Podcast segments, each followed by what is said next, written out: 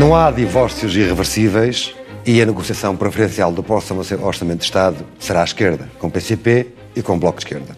A pandemia, a crise económica e social, os dias difíceis que vivemos não deixam margens para crises políticas. Os portugueses nem iriam perceber. Foram palavras da, da primeira parte da entrevista JN-TSF, DN, de ontem, do Primeiro-Ministro António Costa. Voltamos para esta segunda parte da entrevista, Sr. Primeiro-Ministro. Muito obrigado mais uma vez por estar connosco. Elogiou a proposta da Associação Sindical dos Juízes Portugueses para punir a ocultação de riqueza.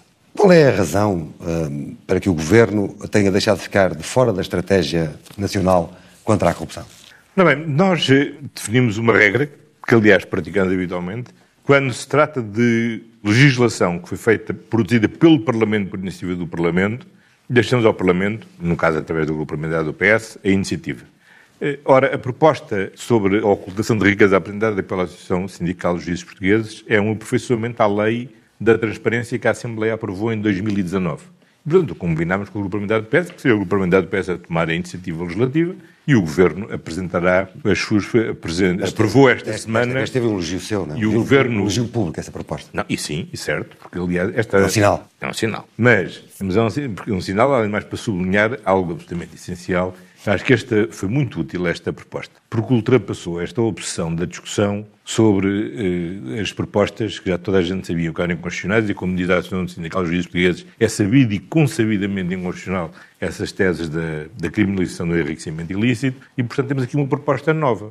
E a proposta nova é a densificação do quadro de criminal sob a ocultação de riqueza. E, portanto, dá sequência àquilo que foi feito em 2019, aperfeiçoa o que foi feito em 2019 e acho que vai no bom sentido. Verifico que aqueles que, durante anos, tiveram cristalizados na defesa de uma posição que era inconstitucional, aderiram a esta, a esta proposta da Associação Sindical. Ótimo. Deixou de haver aqui um debate em torno de uma solução que era inconstitucional e passámos a convergir com base numa solução constitucional. Portanto, Isso é importante. Acredita que finalmente estão, estão criadas as condições para a criminalização do enriquecimento ilícito? Não, esta lei, a proposta da Associação Sindical de Juízes, precisa justificado, indireto. Não, indireto, não, não, até dizem, até dizem, por acaso, tive, até tenho aqui, aqui o texto, é um texto engraçado, logo na página 6 diz o seguinte, deve assim, pois, ter-se por adquirida a indiscutível a inconstitucionalidade de qualquer solução de criminalização do enriquecimento ilícito ou injustificado. Portanto, a Associação Sindical Juízes, aliás, não podia dizer outra coisa distinta daquilo que já por duas vezes o Tribunal Constitucional já tinha, aquilo que por duas vezes o Tribunal Constitucional já tinha dito. O que a Associação Sindical faz, e bem, é poder reforçar aquilo que já tinha sido adotado em 2019. Em 2019 já tinha sido estabelecido, primeiro, a obrigatoriedade da declaração, de, de ser aplicada uma taxa fiscal de 80% aos rendimentos que não sejam consistentes e que não sejam justificados. E esta é uma reforma que eh, a proposta da ação sindical eh, complementa aquilo que foi feito em 2019. E da manutenção no tempo. Tem a enorme virtualidade de se verificar que todos aqueles que durante anos andaram a insistir numa solução de ganho constitucional estarem também de acordo. Maravilhoso. Estamos finalmente todos entendidos sobre uma solução no quadro constitucional que reforce os instrumentos de fiscalização dos ganhos indevidos e assegure o reforço da prevenção eh, da detecção e da repressão da corrupção e todos os outros crimes de, eh, digamos, eu estou a dizer corrupção, agora já é em sentido, não tecnicamente em sentido impróprio, mas que abrange todos os crimes praticados por titulares cargos políticos com natureza patrimonial.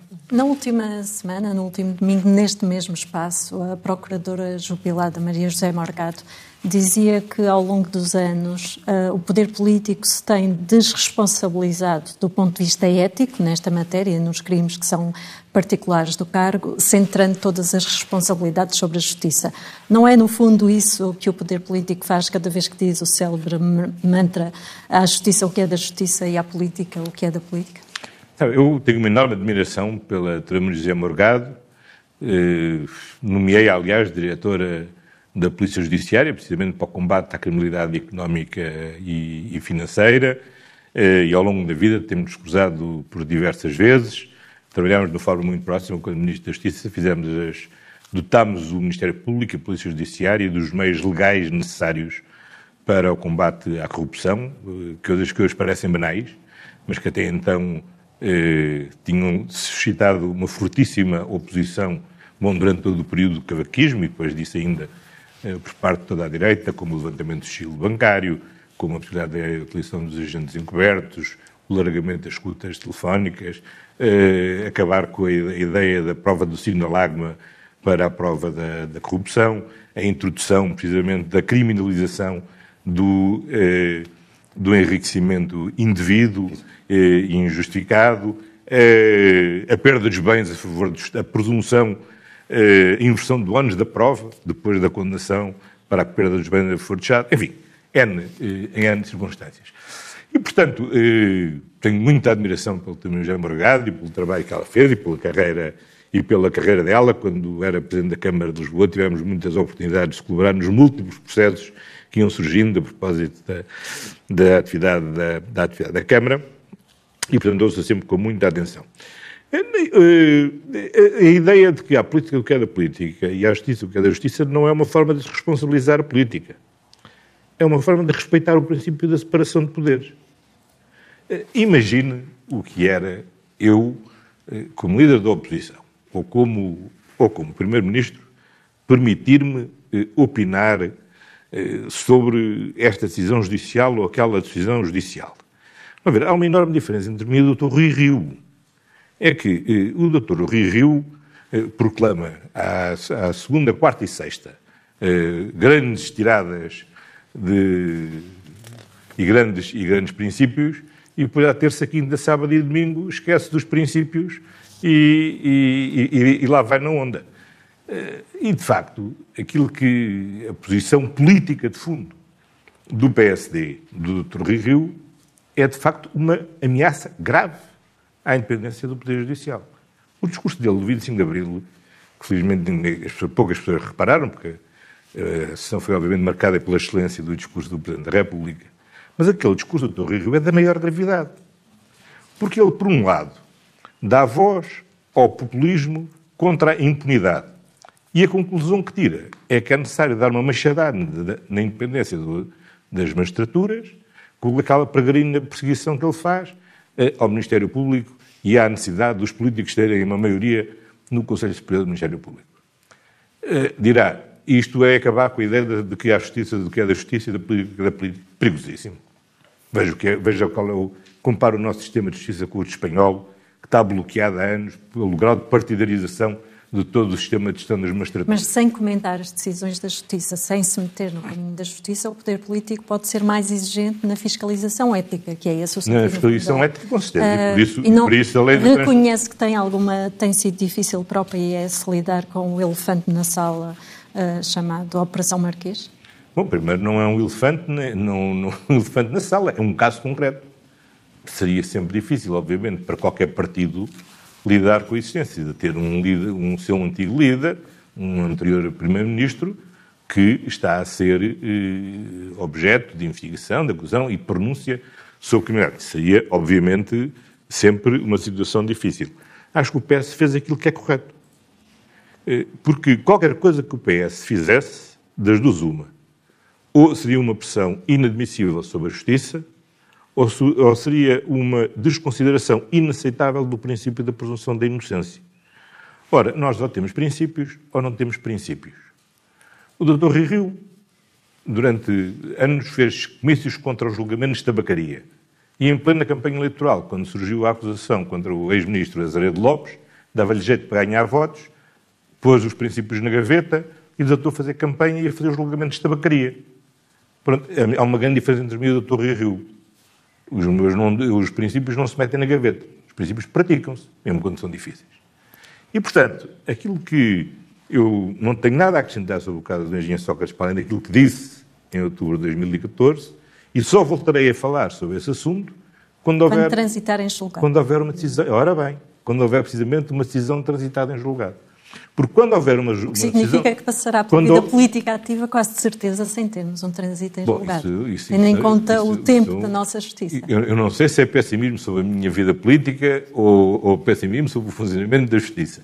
Em qualquer caso, eu não voltarei a falar sobre esse caso, a acrescentar mais nada a esse caso, até ver uma decisão final transitada em julgado. E é assim que eu faço com o engenheiro Sócrates, como é isso que eu faço com relativamente a qualquer outro, outro caso. E mais, e acho que é isso que todos devem fazer. Porque uma das grandes conquistas da civilização foi precisamente acabar com os julgamentos populares e criar um Estado de Direito. E um Estado de Direito é garantir que há uma lei que é igual para todos, que ninguém está acima da lei e que todos são julgados de acordo com a lei. E são julgados de acordo com a lei, de acordo com o processo próprio. E o processo próprio é o que decorre na justiça. Não é o que decorre, não é o que decorre eh, na, praça, na praça pública. Eu pensei que hoje em dia os tempos são muito difíceis. E muito difíceis para a justiça. Porque o tempo da justiça não é o tempo, obviamente, da comunicação social. Não há ninguém em Portugal que não tenha já julgado o engenheiro Sócrates. Mas também não é o tempo dos interesses do cidadão não. comum, é um tempo demasiado lento. É, é, é, verdade. Nós temos que ter condições e criar condições para que os julgamentos sejam mais céleres. Aliás, neste, nesta iniciativa... No, Aliás, não é sequer o tempo do arguído, não é? Proposta, que um antigo Primeiro-Ministro esteja tantos anos à espera de uma decisão. Então, na é. proposta é. de lei que apresentámos, eh, que aprovámos esta semana no Conselho de Ministros, prevemos precisamente novas regras para haver menor, haver menos megaprocessos. Já toda a gente compreendeu que são um fator de entorpecimento do funcionamento da, da justiça e poder haver uma justiça que seja mais célere. E isso é do interesse de todos. É do interesse, seguramente, de quem está a ser investigado, é, é seguramente de quem está uh, encarregue da investigação e a quem as pessoas censuram pela lentidão, e é do interesse comum da sociedade que quer ver esclarecido uh, o que tem. Quem tem dúvidas quer ser esclarecido, quem não tem dúvidas quer ver a sanção aplicada. Portanto, uh, tudo que seja lentidão é enfraquecer, é enfraquecer, é enfraquecer a justiça.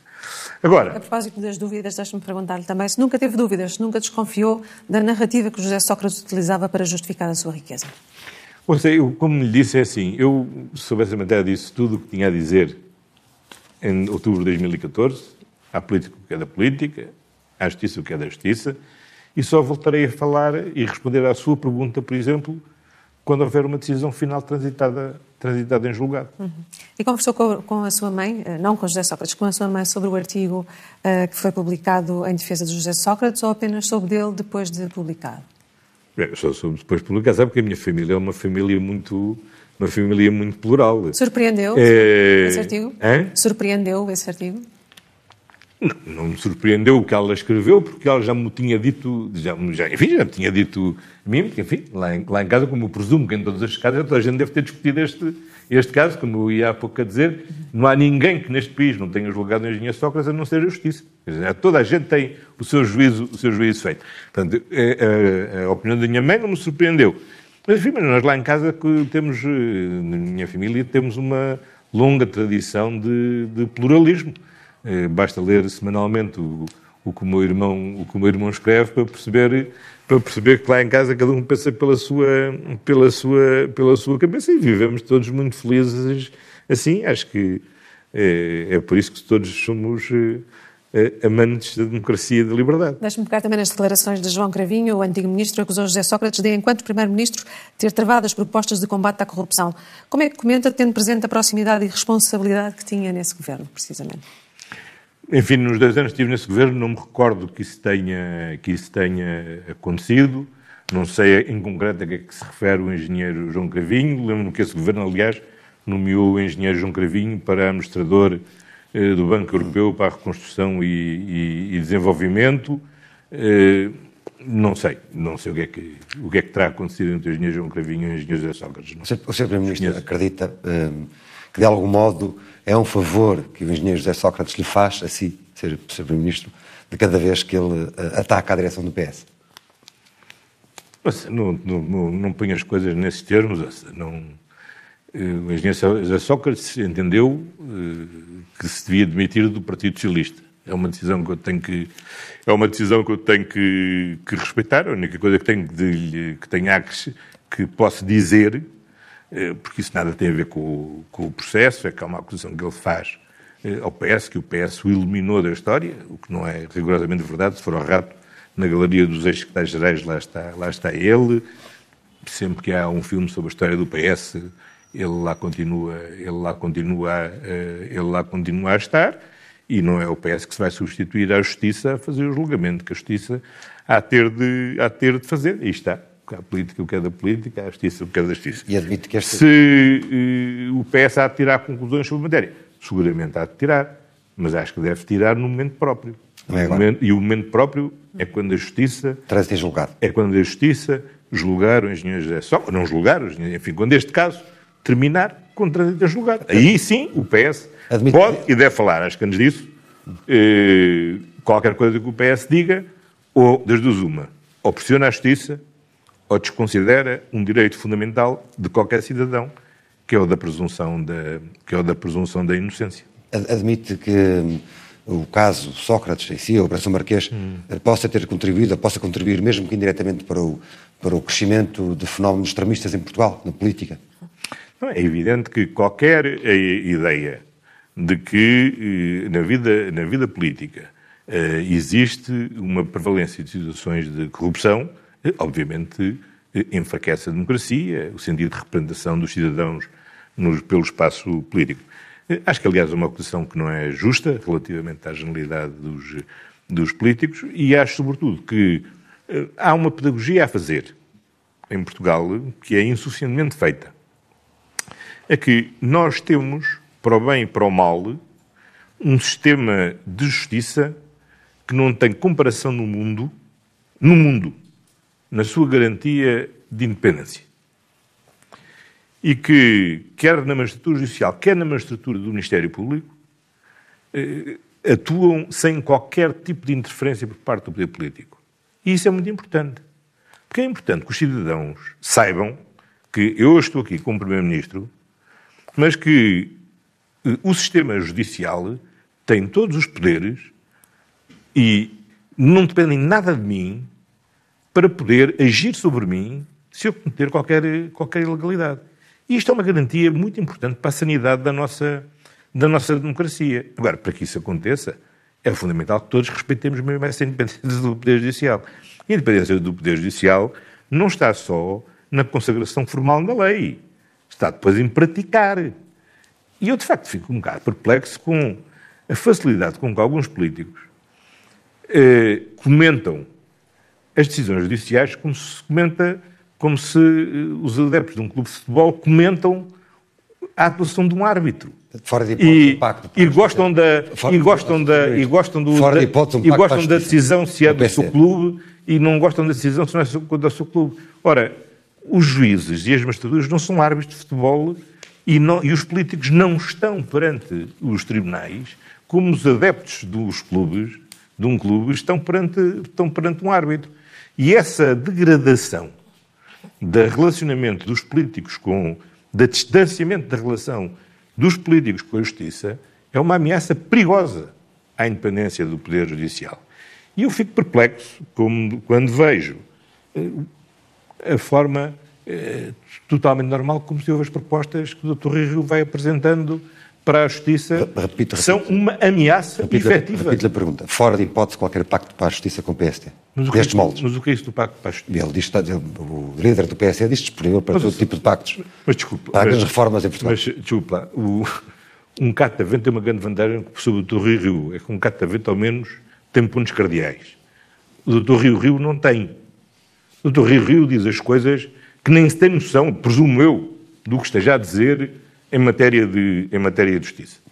Como ele sabe, como sabe, há duas categorias profissionais que ele odeia. Um são os senhores, os jornalistas, e a seguir são os magistrados. Pronto.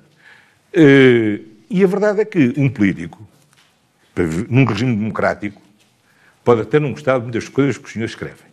Eu muitas vezes sempre não gosto daquilo que os senhores escrevem. Mas temos que respeitar. E não podemos desenvolver este ódio relativamente à comunicação, à comunicação social. Assim como temos que, temos que respeitar as decisões judiciais. Eu posso ter a vantagem de, como durante muitos anos fui, muitos anos, enfim, não fui muitos, mas enfim, bastantes anos fui advogado e, portanto, tive decisões que me foram favoráveis, decisões que me foram desfavoráveis.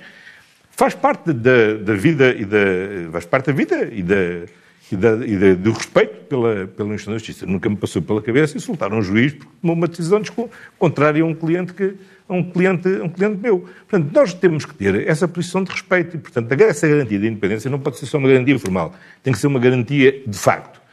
E, o que eu acho muito perigoso é a tolerância como isto tem acontecido. Porque o Dr. Rio Rio apareceu na liderança do PSD como querendo disputar o centro ao PS. Bom, e agora já está naquela fase em que está a disputar a direita ao Chega. E muito mais perigoso que o Chega é a contaminação do, Chega, do PSD pelas ideias do Chega. E essa contaminação surge quer no estilo da intervenção política, eh, quer no conjunto de propostas que, que apresenta, quer nesta eh, incoerência onde se diz tudo o que é popular, que é malandros todos, ficam, os malandros ficam todos impunes. E depois aponta-se o dedo a quem? Aos malandros? Não. À justiça? À justiça. Aquele discurso de Abril foi gravíssimo do ponto de vista democrático e do ponto de vista aqui, daquilo que é a história do próprio PSD relativamente ao compromisso com o nosso regime democrático e com o funcionamento do nosso sistema de justiça. Não sei se viram uma coisa inacreditável, que foi uma, naquela página do PSD, um comentário que fizeram com a fotografia da Ministra da, da Justiça sobre esse tema, essa, essa inventona do Procurador Europeu, onde se refere a história negra que envolve a Ministra da Justiça. Mas o que é isto? Isto é o Chega. Não.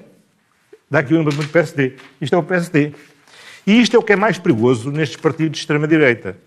É que estes partidos de extrema-direita vão se infiltrando.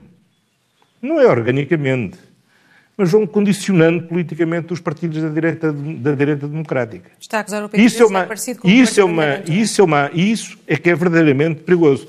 Portanto, se me pergunta se há pacto para fazer com a justiça, com o PSD, com este PSD não há pacto para fazer de justiça nenhum. Nem o programa do, é? porque o programa do, porque o programa do PSD para a justiça é simplesmente destruir algo que todos nós ambicionamos que funcione de uma forma mais célere, que possa funcionar com maior previsibilidade, que possa eh, de uma forma mais compreensível para, para todos. Mas, por favor, temos de ter consciência que nós temos o sistema de justiça que tem maiores garantias de independência em todo o mundo. E isso é uma qualidade imensa da nossa, da nossa, da nossa democracia e que não podemos deitar pela janela fora com esta leviandade com que o Dr. Rui Rio quer agora ter a maioria de políticos a mandarem no Conselho Superior do Ministério Público. Acha isso normal? Olha, eu não acho. Veja, aliás, veja o que acontece nos outros países onde existe esse grau de politização da, da maioria dos órgãos de gestão do poder, do poder Judicial. Em Espanha estão bloqueados há anos, porque como aquilo tudo está altamente partidarizado e não há um entendimento parlamentar sobre a designação dos cargos, tem N cargos que estão nomeados. Isto é gravíssimo. Ora, isso felizmente em Portugal não acontece. E qualquer magistrado sabe que pode julgar A, pode julgar B, pode julgar C, de qualquer partido, que em nada isso prejudicará ou condicionará a sua carreira, a sua atividade, e isso é uma coisa da maior importância. É que a garantia, isso vem em todas as recomendações internacionais do Conselho da Europa, todas as instituições, é que a garantia estatutária, a independência da justiça de, de, assenta desde logo na garantia estatutária relativamente aos seus magistrados. Torre Rio está sempre muito ofendido está sempre a clamar quanto ao facto de ter acabado com esse bloqueio eh, à carreira das magistraturas, que foi ter eh, acabado com a proibição dos, dos, dos, salários poderem ser superiores ao vencimento do, do primeiro do primeiro-ministro. Eu acabei precisamente porque estávamos a chegar a uma situação em que esse condicionamento estatutário era uma ameaça à liberdade e ao funcionamento da própria independência do poder, do poder judicial por razões políticas que todos sabemos, os ordenados dos políticos estão bloqueados. Pronto, não vamos discutir agora, bem, sem mal, é assim, está, está assim. Agora, não podemos, por causa desse bloqueio do, do, dos salários dos políticos, bloquear o funcionamento de todo o resto do, do resto do Estado, e em particular das, das magistraturas, que têm que ter um estatuto condigno e condizente com as funções que exercem e, para, e em garantia da sua da sua independência. Deduzo que nesta legislatura nem pactos para a justiça, nem pactos para qualquer outro tipo de reforma com este PSD. Ouça, vamos ver. Vamos ver. Eu, se há coisa que tenho dado provas na minha vida, é ter capacidade de falar com toda a gente, nunca fechar com a porta a nada. Agora, há limites para tudo. Quer dizer, e este PSD tem que saber o que é que quer ser. Estamos. Estamos ainda autárquicas, permita-me, Sr. Primeiro-Ministro, avançar, porque a Justiça daria para toda uma entrevista, mas temos aqui ainda vários outros temas para lhe colocar, uh, sem sair ainda completamente... Mas só para terminar uma coisa. Mas vamos lá ver o seguinte. Mas essa pergunta já nem faz sentido, desculpe lá. Porque se reparar bem no que é a evolução do que o PSD tem sido, o PSD não sequer não se aproxima do PS para qualquer entendimento. O PSD afastou-se do centro, desistiu de disputar o centro com o PS. E a única coisa que agora quer disputar é ali 2, 3% dos votos com o Chega. Já está entendido com eles, no, já está entendido com eles nos Açores, já importou uma senhora do Chega para candidata à Câmara da, à Câmara da Amadora, faz coisas vergonhosas como esta eh, eh, com a Ministra da, com a ministra da, da, da Justiça, propõem-se ser os baluartes do ataque à independência das, das, das magistraturas, então, é contra o salário mínimo nacional, é contra... PSD deixou mais sossegado hum? para o combate das próximas eleições autárquicas? Um PSD tão encostado à direita deixa o PS mais seguro do seu... Um PSD mais... mais eu diria, olha, eu vou-lhe dar uma resposta estranha, provavelmente.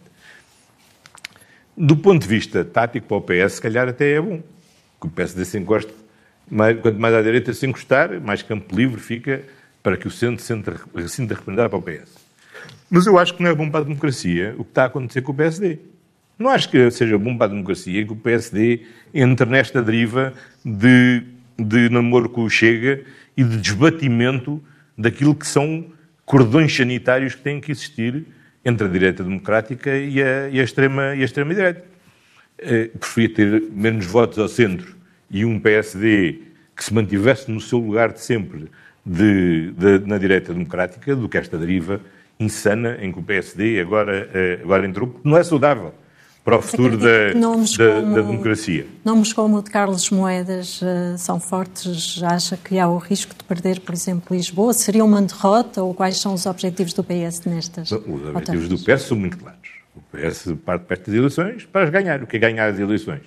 Ter mais câmaras, ter mais juntas de freguesia, manter a presença da Associação Nacional de Municípios, manter a, a, manter, presença exemplo, da Associação Nacional de, da Nacional de Freguesias Quanto a Lisboa, todos os indicadores que existem, que é que os lisboetas é apoiam maioritariamente a gestão que o Dr. Fernandina tem feito da Câmara de Lisboa, da, da, Câmara de Lisboa.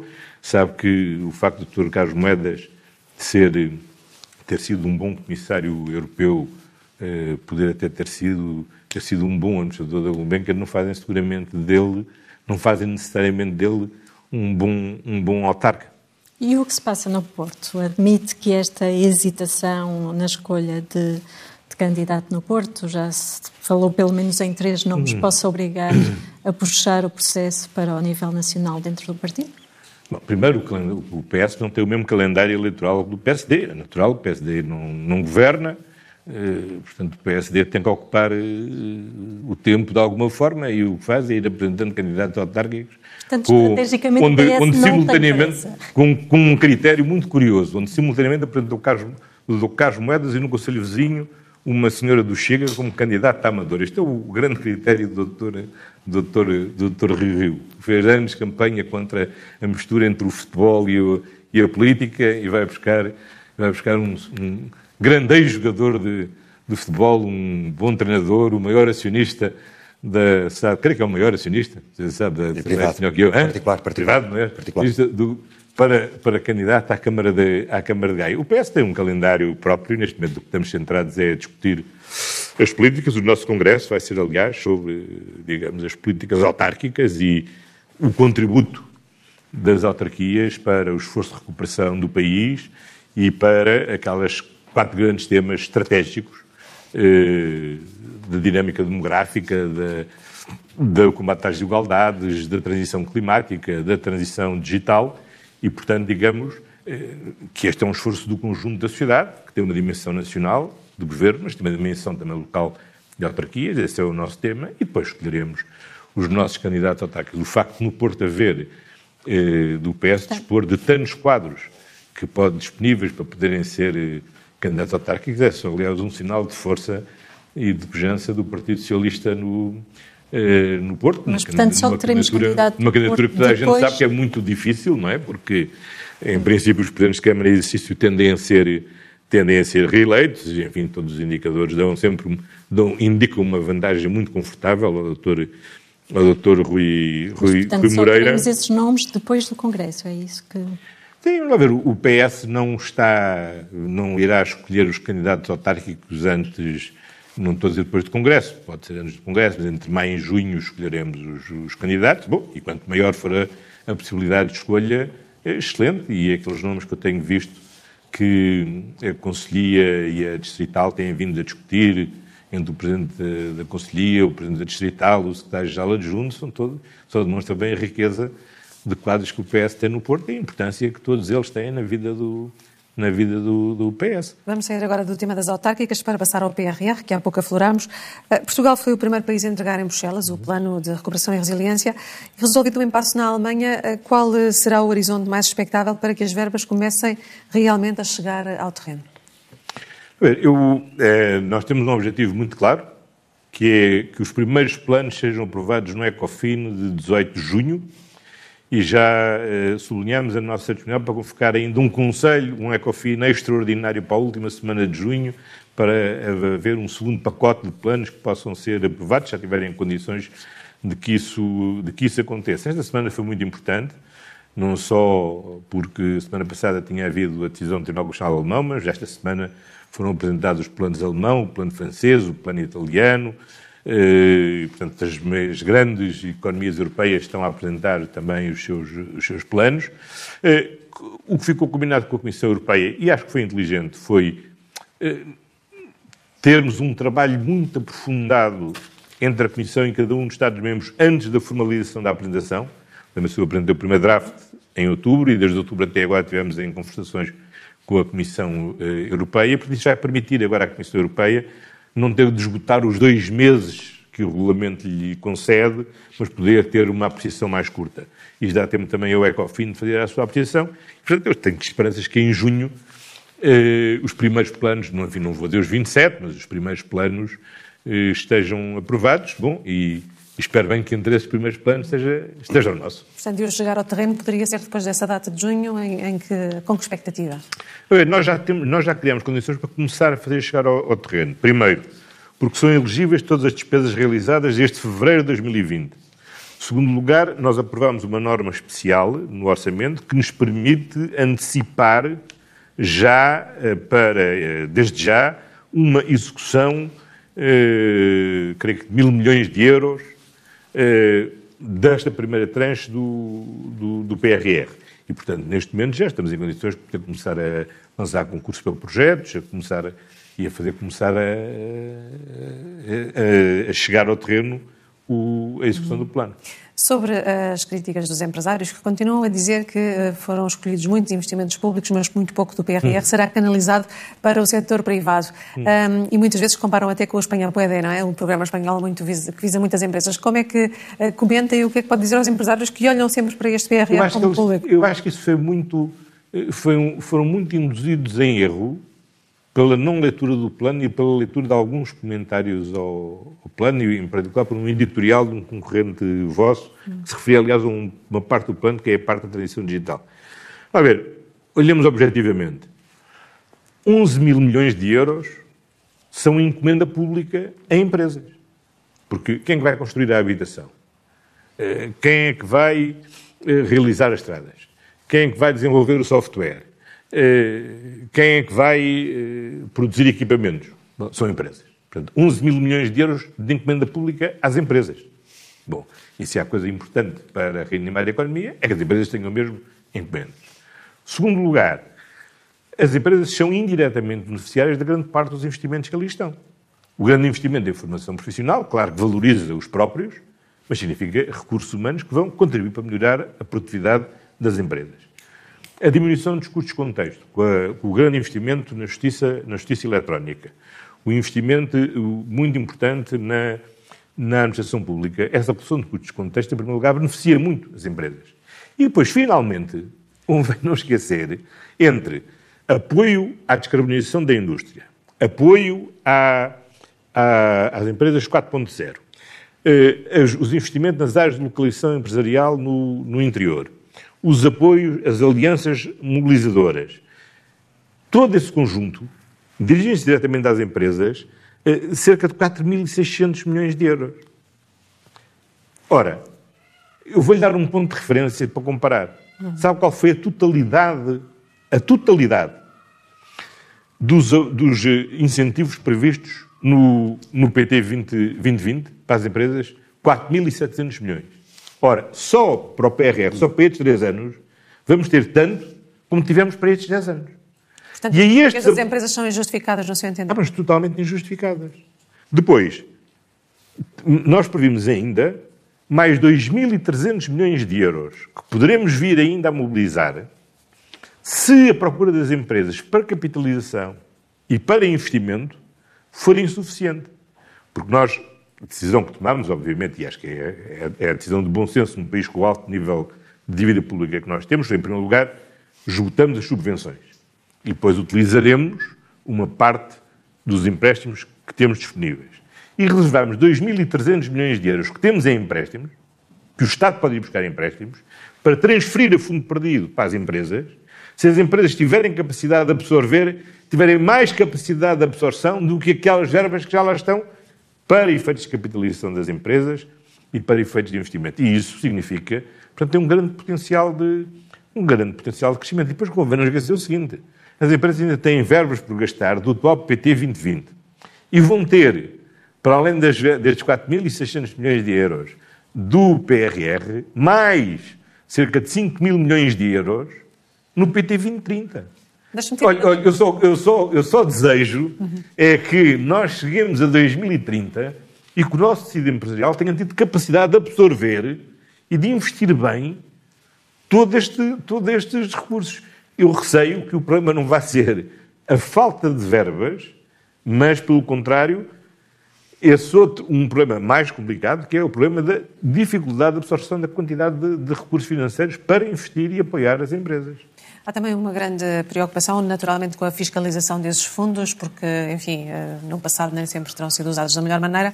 Eh, do ponto de vista da fiscalização, perguntar-lhe o que é que pode ser feito mais para que não haja uh, falta de transparência nessa aplicação e, ainda a propósito do PRR, antes de passar a próximos temas, perguntar-lhe também uh, como é que comete... Uma cada vez. Vamos são, são duas perguntas numa. Se quiser responder Sim. primeiro a essa, para lhe perguntar depois sobre a forma como este dinheiro poderá ou não chegar aos cidadãos e, e citar-lhe a insistência do Eurostado Pedro Marques nesse sentido, que este fim de semana defendeu que o dinheiro deveria chegar diretamente aos cidadãos, certo. como um helicóptero que distribuísse Sim. dinheiro. Se quiser começar pela fiscalização do, bem, dos fundos. Não sobre a fiscalização dos fundos. Em primeiro lugar, eh, eu sei que é, nós em Portugal repetimos à saciedade ou essa ideia de que os fundos têm sido mal empregos. Ora, a União Europeia, em todos os quadros, avaliou Portugal como dos países que melhor executou os fundos europeus. Então alguma coisa Portanto, está a falhar porque ficou uma imagem negativa nesse sentido? Pois é, a imagem pode ser negativa, mas a realidade das entidades que fiscalizam, designadamente na União Europeia, apontou sempre Portugal como um dos países que tem estado entre os melhores, eu odeio esta expressão, mas os melhores alunos na execução dos fundos, eh, dos fundos comunitários. O que é que eh, este programa tem? Em primeiro lugar, apresentámos na quarta-feira passada o portal da transparência que é fundamental para que qualquer cidadão, todos os cidadãos, possam ir acompanhando a par e passo a utilização de cada cêntimo das verbas comunitárias do Plano de Recuperação e Resiliência. E não há melhor fiscal da boa execução de que cada cidadão poder executar, poder fiscalizar essa execução. Em segundo lugar, eh, a Agência para o Desenvolvimento e Coesão tem um protocolo com o Ministério Público para assegurar uma, um acompanhamento permanente por parte do Ministério Público dos usos dos fundos comunitários. Já existe para o PT 2020, está a ser renovado para o PRR, para o PT 2030, e, portanto, o Ministério Público vai poder fiscalizar a par e passo essa execução. Segundo lugar, temos também um, estamos a, neste planeamento a concluir com o Tribunal de Contas um processo de, de, também ágil de acompanhamento permanente pelo Tribunal de Contas da execução desse, desse plano. Depois temos, a Casa da República já criou, por proposta aliás do PS, uma comissão de fiscalização da execução do plano. Nós criamos uma comissão de acompanhamento que integra onde está a sociedade civil, organizada através dos parceiros sociais, do Conselho de Reitores, eh, os autarcas, etc., e 10 personalidades, que será presidido pelo professor António Costa e Silva, para poderem acompanhar permanentemente também esta execução. E depois, finalmente, este eh, é fiscalizado pelas instâncias de fiscalização da União Europeia, as OLAFs, eh, a Procuradoria Europeia, o Tribunal de Contas Europeu e, muito importante, é que o PRR, ao contrário dos outros fundos, é permanentemente acompanhado pela própria Comissão. Porque, aprovado o plano, há um desembolso de 13, inicial de 13%. Mas, a partir daí, cada desembolso só existe depois de provarmos que cumprimos as metas e os objetivos que fixamos para cada, uma das, para cada um dos programas. Põe as suas mãos no fogo relativamente à aplicação dos fundos comunitários, dos fundos do PRR. Bom, mas, quer dizer, vamos lá ver, nem me passa pela cabeça que o país possa dar ao luxo de desaproveitar uma oportunidade única, porque fundos comunitários vão de existir. Mais batalha, menos batalha com os frugais, há de existir. Agora, este programa de recuperação e resiliência foi um programa absolutamente extraordinário, que acresce aquilo que são os fundos comunitários normais e que surgiu por uma circunstância que esperemos única e irrepetível, que foi a do Covid. Não respondeu à pergunta se põe as mãos no fogo por ele. Eu, eu adoro as minhas mãos, mas uh, aquilo que eu lhe ponho as mãos no fogo é para o seguinte, é que criamos, estamos a criar todo o instrumental institucional para assegurar a boa execução dos fundos, eh, dos fundos, eh, dos fundos comunitários. Antes de passarmos ao próximo tema, só um comentário então àquela ideia de distribuir com um helicóptero dinheiro é? para os cidadãos, para depois avançarmos ao comentário de, de Pedro Marques, precisamente, um, se uh, devia realmente o dinheiro chegar diretamente aos cidadãos com ou sem helicóptero. Teria sido, teria sido uma hipótese. Eh, a ver, nós entendemos que este plano de recuperação tem que ter, obviamente, um impacto conjuntural para reanimar a economia e o emprego, mas tem, precisamente porque é um programa extraordinário e irrepetível, em princípio, deve ter, sobretudo, uma preocupação de ter uma intervenção estrutural. Portanto, não se trata só de distribuir dinheiro para que a economia funcione, trata-se de investir este dinheiro, que em princípio não vamos voltar a ter, para fazer mudanças estruturais. Por exemplo, primeira prioridade, Serviço Nacional de Saúde. Onde é que nós vamos investir? Nós vamos investir na conclusão da rede de cuidados continuados integrados.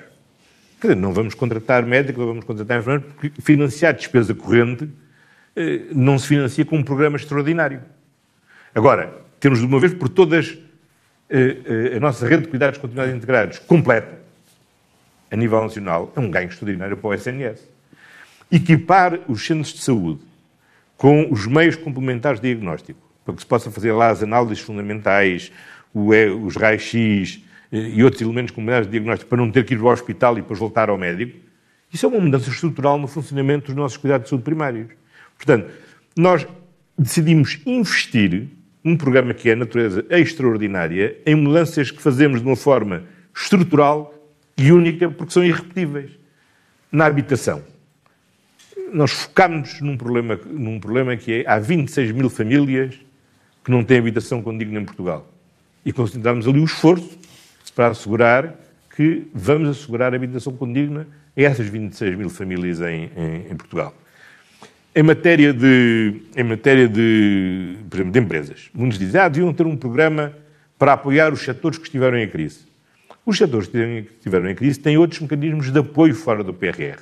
Tem o REACT, tem o SURE, tem os, tem os, os layoffs, tem N medidas que temos criado. Ora, onde é que nós concentramos o grande esforço, de apoiar as empresas? Foi nas agendas, as agendas mobilizadoras. O que é que são as agendas mobilizadoras? É, um, é abrirmos um concurso concorrencial que obrigatoriamente tem que vir em consórcio universidades ou politécnicos ou outros centros de produção de conhecimento com empresas que peguem em conhecimento hoje já consolidado, produzido pelo, pelo sistema científico, em patente e que, com este apoio de investimento, possam transformar essa patente num bem ou num serviço de maior valor acrescentado. E isto é aquilo que nos permitirá dar um salto em frente na qualificação do nosso perfil da nossa, da nossa economia. Porque a distribuição dos fundos às empresas, essa distribuição corrente, nós vamos ter os tais 5 mil milhões no PT 2030, que dará continuidade ao PT 2020. Uhum. Agora, aqui nós temos que fazer diferente. E temos que fazer diferente porquê? Porque este é um programa que é único, e único irrepetível e tem natureza extraordinária. A ideia do, do, do, do Pedro Marques é muito boa para a reanimação imediata da economia, mas não muda estruturalmente, não muda estruturalmente a economia. Nós recebíamos todos o cheque, íamos, não, não íamos pôr no banco, íamos gastá-lo. Isso com certeza geraria atividade económica, mas não transformava a economia. Ora, nós temos que ter a capacidade e temos que resistir à tentação de simplesmente distribuir o dinheiro para reanimar a economia, para focar este plano de recuperação e resiliência numa transformação estrutural da sociedade, da sociedade portuguesa, do tecido empresarial português, do nosso sistema, do nosso sistema científico, de carências básicas da, da, da, nossa estrutura social, no combate à pobreza, na habitação, no reforço do Serviço Nacional de Saúde e depois nas duas grandes reformas, que são os motores do crescimento económico da Europa na próxima década, que é a transição climática e a transição e a transição de, digital. Já referiu várias vezes que foi ministro da Administração Interna Sim, e uma das gosto, coisas que uma das coisas Também que conheceu já disse bem. da Justiça. uma gosto. das coisas que conheceu bem foi as propostas para a reorganização das forças policiais. Uhum. Um, está a haver alguma incapacidade do atual ministro em explicar as reformas em curso e o processo em relação ao Serviço de Estrangeiros e Fronteiras? Não, eu acho que estava muito claro, aliás, no programa do governo o que é que iria acontecer. Era uma separação total entre as, entre as funções administrativas e as funções, e as funções policiais. E, portanto, a resolução do Conselho de Ministros que aprovámos é muito clara na atribuição das competências às entidades que são mais adequadas para receberem essas competências. Para a investigação criminal, qual é a entidade mais adequada para receber a tipologia de crime que o CEF investigava? A Polícia Judiciária. Portanto, destina-se à Polícia Judiciária. Uh, nos aeroportos, quem é a entidade mais como a força policial mais adequada para receber as competências que o CEF tinha na controle da entrada e saída de passageiros? A PSP, visto que é a PSP que já assegura o policiamento dos, dos aeroportos. Uh, fronteira terrestre, qual é a força de segurança mais adequada? Bom, obviamente aquela que já lá está no terreno, que é a Guarda Nacional Republicana. Portanto, parece-me uma límpida clareza mas não fica a ideia de, racionalidade de um desmantelamento como... associado a um crime muito mediático cometido não, por elementos não foi, não ver, esta reforma do CEF estava prevista, como sabe, no programa do Governo. O programa do Governo foi apresentado muito antes deste, deste, deste acontecimento. Se me perguntar, este acontecimento terá acelerado a execução desta parte do programa do Governo? Não lhe posso dizer que não obviamente que acelerou, mas não foi por causa deste acontecimento que se escreveu o que se escreveu no programa do governo e se está a fazer agora a reforma que se está, que se está, que se está a fazer. Estamos mesmo a terminar esta, esta entrevista. O Congresso do PS vai ter um modelo inovador, ditado sobretudo pela pandemia. Hum. O que lhe pergunto é se em julho já não teremos um, condições para que o evento se, se realize sem restrições. Ou não acontece isso porque há ainda o fantasma das críticas que foram feitas ao Congresso do PCP e, portanto, o melhor é ser cauteloso.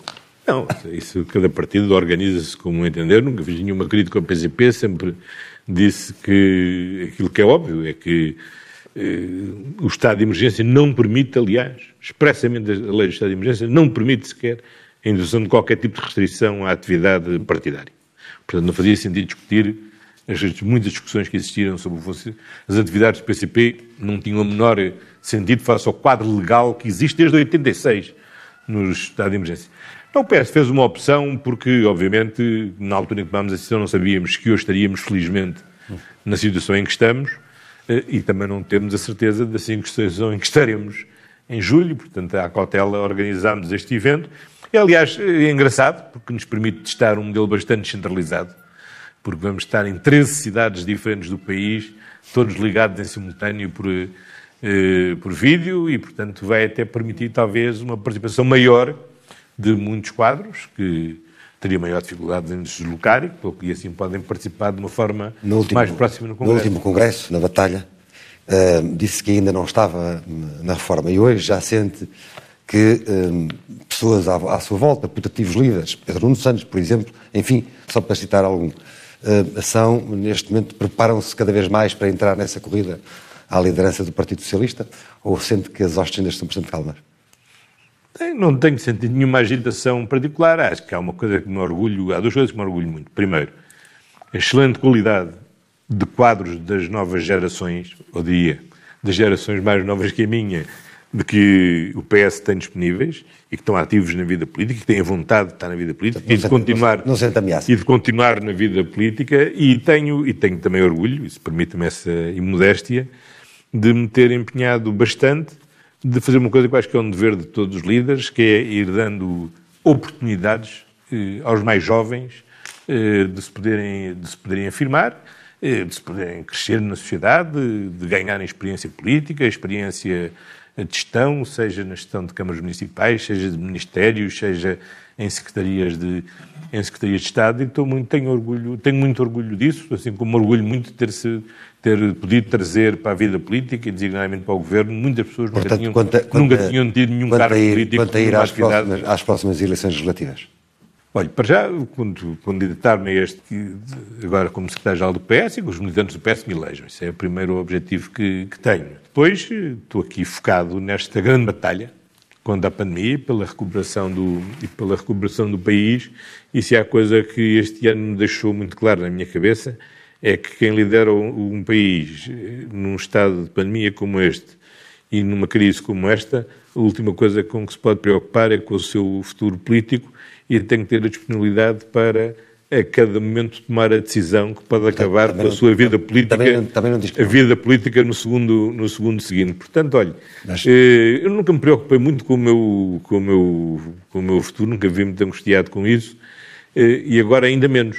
Agora sei bem que perante esta pandemia e perante as decisões que tenho que tomar a cada dia, tudo pode correr muito bem, como tudo pode correr muito mal, porque o grau de incerteza é muito grande, e portanto, se estivesse preocupado no futuro, arriscava-me a estar aqui às voltas indeciso sem tomar as decisões no tempo certo. E aqui não há tempo para estarmos indecisos, há tempo para decidir, olha, e assumir as consequências das decisões. Portanto, isto agora não é tempo para andar a preocupar-me com, com o meu futuro, isso é mesmo eh, aquilo que menos preocupa seguramente o país, é que preocupa o país é o presente e a forma como temos que sair rapidamente, tão rapidamente quanto possível, desta crise em que, em que estamos e que, e que vamos sair.